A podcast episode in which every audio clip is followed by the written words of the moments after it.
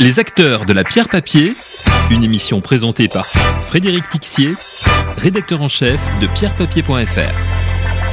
Bonjour à toutes, bonjour à tous. Aujourd'hui, nous recevons Daniel Wild. Daniel, bonjour. Bonjour Frédéric. Alors, je rappelle, vous êtes le directeur recherche, stratégie et développement durable chez Primonial RIM.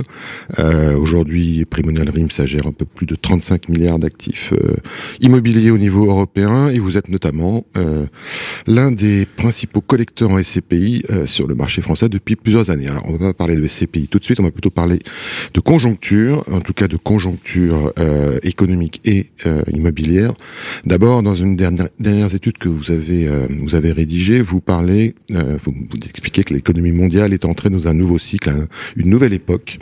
Euh, comment on décrit cette nouvelle époque? Donc, c'est, je, suppose, inflation, remontée des taux. Oui, je parlerai d'ailleurs plutôt de, de nouveaux régimes que de nouveaux cycles, hein, puisqu'effectivement, euh, sans préjuger de ce qui va se passer dans les 18-24 mois qui viennent, tout le monde est à peu près d'accord pour dire qu'on est sorti de l'ère des taux euh, négatifs et de l'inflation euh, très basse euh, qui, qui, allait, qui allait avec. Et donc ça, ça donne un, un système de coordonnées entièrement nouveau pour, euh, pour, pour l'immobilier. Si on fait confiance à la Banque Centrale Européenne, elle affiche un objectif de l'ordre de 2% d'inflation de, de, qui était avant un maximum mais qui va devenir un minimum et qui va devenir un maximum. Euh, et, et, et, un monde à 2% d'inflation n'est pas du tout le même, euh, à 2% de taux d'intérêt n'est pas du tout le même qu'un qu monde à, à zéro. Ça veut dire une réévaluation de l'ensemble des primes de risque. Et, et, ça veut dire notamment que le concurrent obligataire, le placement obligataire, que, que chacun connaît au moins indirectement via son fonds en euros, euh, eh bien revient finalement dans la course, dans la hiérarchie des, déplacements. Donc du point de vue de l'épargnant, euh, c'est une évolution qui est assez importante. Oui, donc l'immobilier n'est plus la star des placements en termes de primes de risque. On va y revenir, mais à court terme, euh, on voit qu'effectivement il y a déjà eu un impact économique sur l'industrie, sur les marchés boursiers évidemment. L'immobilier jusqu'à il y a quelques semaines, je dirais, ou quelques mois au maximum, semblait épargné. On voit en termes de chiffres de collecte, que soit en, France, en Europe, euh, pas vraiment de, il euh, n'y avait pas vraiment d'arrêt. Euh, idem en termes de rendement. Et là, il semble que depuis la rentrée, ça les investisseurs sont officiellement attentistes. C'est quoi l'impact à court terme en fait sur l'immobilier? trois choses qui expliquent, qui expliquent un peu cette, cette bonne tenue de l'immobilier. La première, c'est que le marché locatif se porte bien, objectivement. Euh, je dirais la, demande placée euh, s'établit toujours aux alentours de, de 2 millions de, mètres carrés euh, en Ile-de-France par, euh, par an. Les chiffres de l'emploi sont, sont bons et assez déconnectés finalement des chiffres de la croissance. Ça, c'est un peu une, une particularité du moment que, que, nous vivons. Et l'important pour le bureau notamment, ce sont les chiffres de création de, création d'emplois. Ensuite, il y a l'effet positif de l'indexation des loyers à l'inflation puisqu'effectivement, euh, une, des, forces de l'immobilier, une des raisons pour lesquelles il va, euh, il va quand même tirer son épingle du jeu en termes de placement, euh, c'est effectivement sa faculté de couvrir imparfaitement, mais couvrir quand même, face à, l'inflation par le biais de, de, de, de l'indexation des loyers. Et puis enfin, il y a quand même une lenteur des valeurs immobilières des expertises immobilières qui, d'une certaine façon, permettent d'amortir les chocs. C'est contrairement aux, valeurs boursières, évidemment, oui, qui, elles, euh, où il y a des, des, des signaux de, de, prix qui sont instantanés. Euh, bah, les, les, expertises prennent progressivement en compte ce nouveau contexte et, euh, et les, les, les, hausses de taux qu'on voit, elles sont elles, elles, vont toutes dans le même sens, mais c'est finalement à intervalles réguliers et en étant prévenu, parce que ce qui est plus destructeur que les hausses des taux, ce sont les anticipations de hausse des taux, en vérité. Comme ce qui est plus destructeur que l'inflation, ce sont les anticipations d'inflation. Et, et, là, on, on, a une politique assez coordonnée de la part des, des banques centrales, euh, avec un calendrier de hausse auquel, justement, tous les acteurs euh, s'adaptent. Donc, on, on, peut vraiment euh, constater, en tout cas aujourd'hui, que certes, il y a un attentisme, vous l'avez dit, de la part des des investisseurs institutionnels, mais il n'y a pas de pessimisme, au sens où il n'y a pas d'anticipation d'un craquage ou d'un retournement. En fait, ils attendent une baisse des valeurs. Enfin, ceux, ceux qui achètent. Voilà, ils attendent une, une baisse des valeurs ou, ou, en tout cas ce que ce, ce qu'on pourrait appeler une reconstitution de la prime de risque, si on voulait mmh. le dire de façon de, de façon plus technocratique, et ce qui n'est pas forcément la même chose. Hein, puisque euh, une, augmentation des taux ne signifie pas mécaniquement une baisse des valeurs, puisque entre les deux, précisément, il y a l'indexation des loyers, et donc euh, l'indexation joue, si on veut, le, rôle de parachute euh,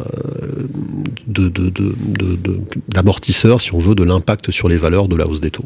Alors vous l'avez dit tout à l'heure, il y a une nouvelle hiérarchie des placements qui va se mettre en place. Euh, donc l'immobilier est moins bien placé qu'auparavant, où grosso modo euh, il était en très bonne place. En relatif. En relatif. Euh, c'est quoi l'avenir du, du placement Enfin, quels sont les atouts résiduels du placement immobilier dans ce nouveau contexte?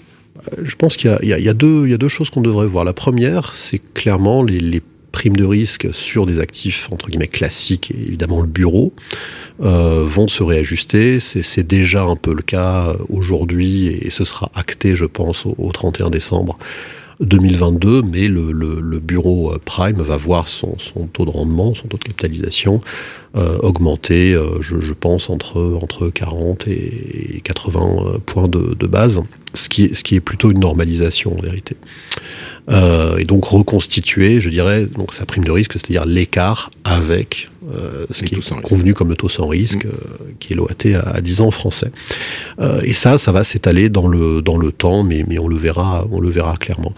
Ensuite, il y a la montée en puissance des placements, je dirais, plus alternatifs au sein de l'immobilier. Alors nous, chez Prémunial on connaît bien l'immobilier de, de, santé. Euh, il y a également une envolée qu'on peut pense, qu'on peut anticiper de la de tout ce qui est logistique, de tout ce qui est euh, également euh, des déplacements ou des investissements plus entre guillemets value added, c'est un créateur de valeur par des stratégies plus plus plus agressives.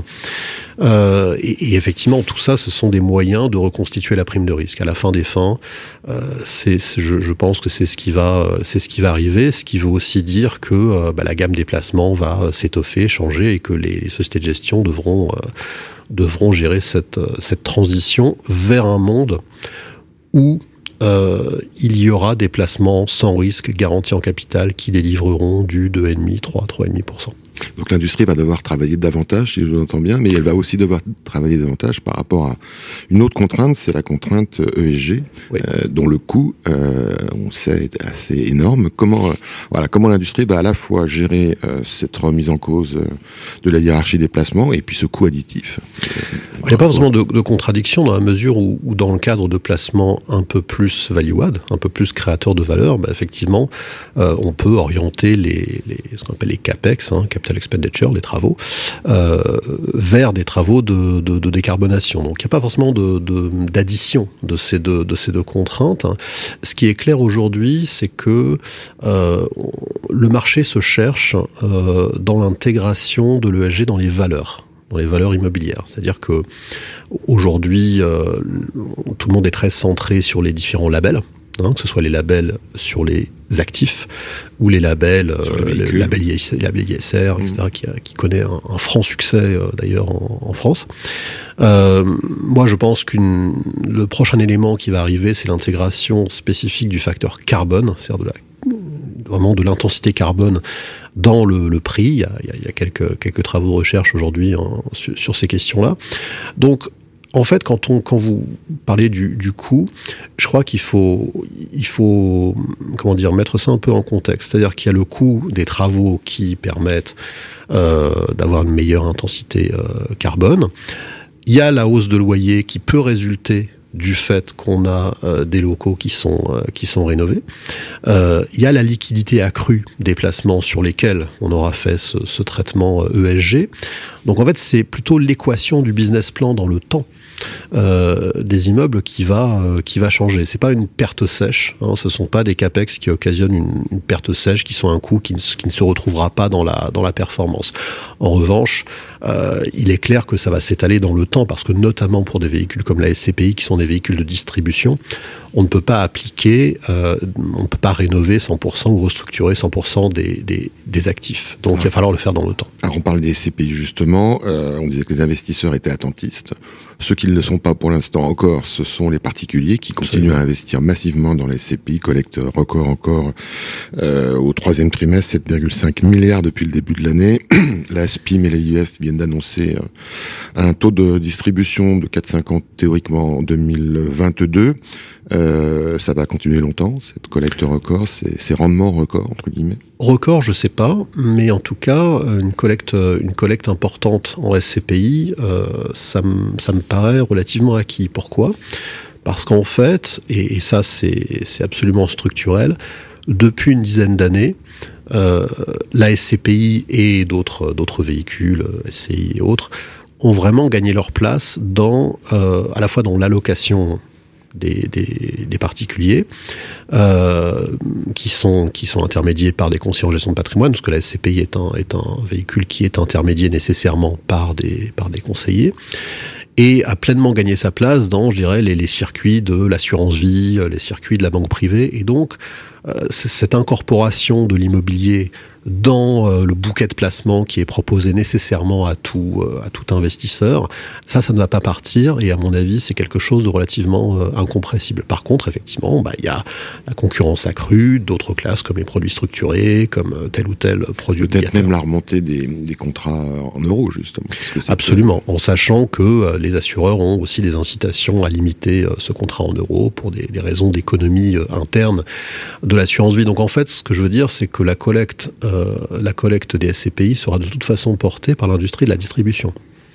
D'accord. Et donc, en supposant qu'il y ait un arrêt de la collecte, enfin en tout cas un, tassement de la collecte, ça n'aura pas d'impact sur la capacité de l'industrie à générer du rendement ou de la plus-value à terme. Bah, d'abord, oui. Historiquement, les tassements de collecte bénéficient plutôt en termes de performance. Mhm. Hein, il faut bien le dire, parce que tout, tout le, sport en SCPI, c'est effectivement cette course entre collecte et investissement, et, et faire attention de ne pas de pas euh, collecter trop ou investir investir pas assez. Et, d'autre part, moi, je vois toujours un volant de, de, collecte euh, de collecte en immobilier important parce que fondamentalement, euh, les Français, pour préparer leur retraite, ont besoin de véhicules immobiliers. Ça, ça ne va pas partir. Eh bien, écoutez, on verra ça l'année prochaine. Daniel Weil, merci beaucoup. Merci à vous. Les acteurs de la pierre papier une émission présentée par Frédéric Tixier, rédacteur en chef de pierrepapier.fr.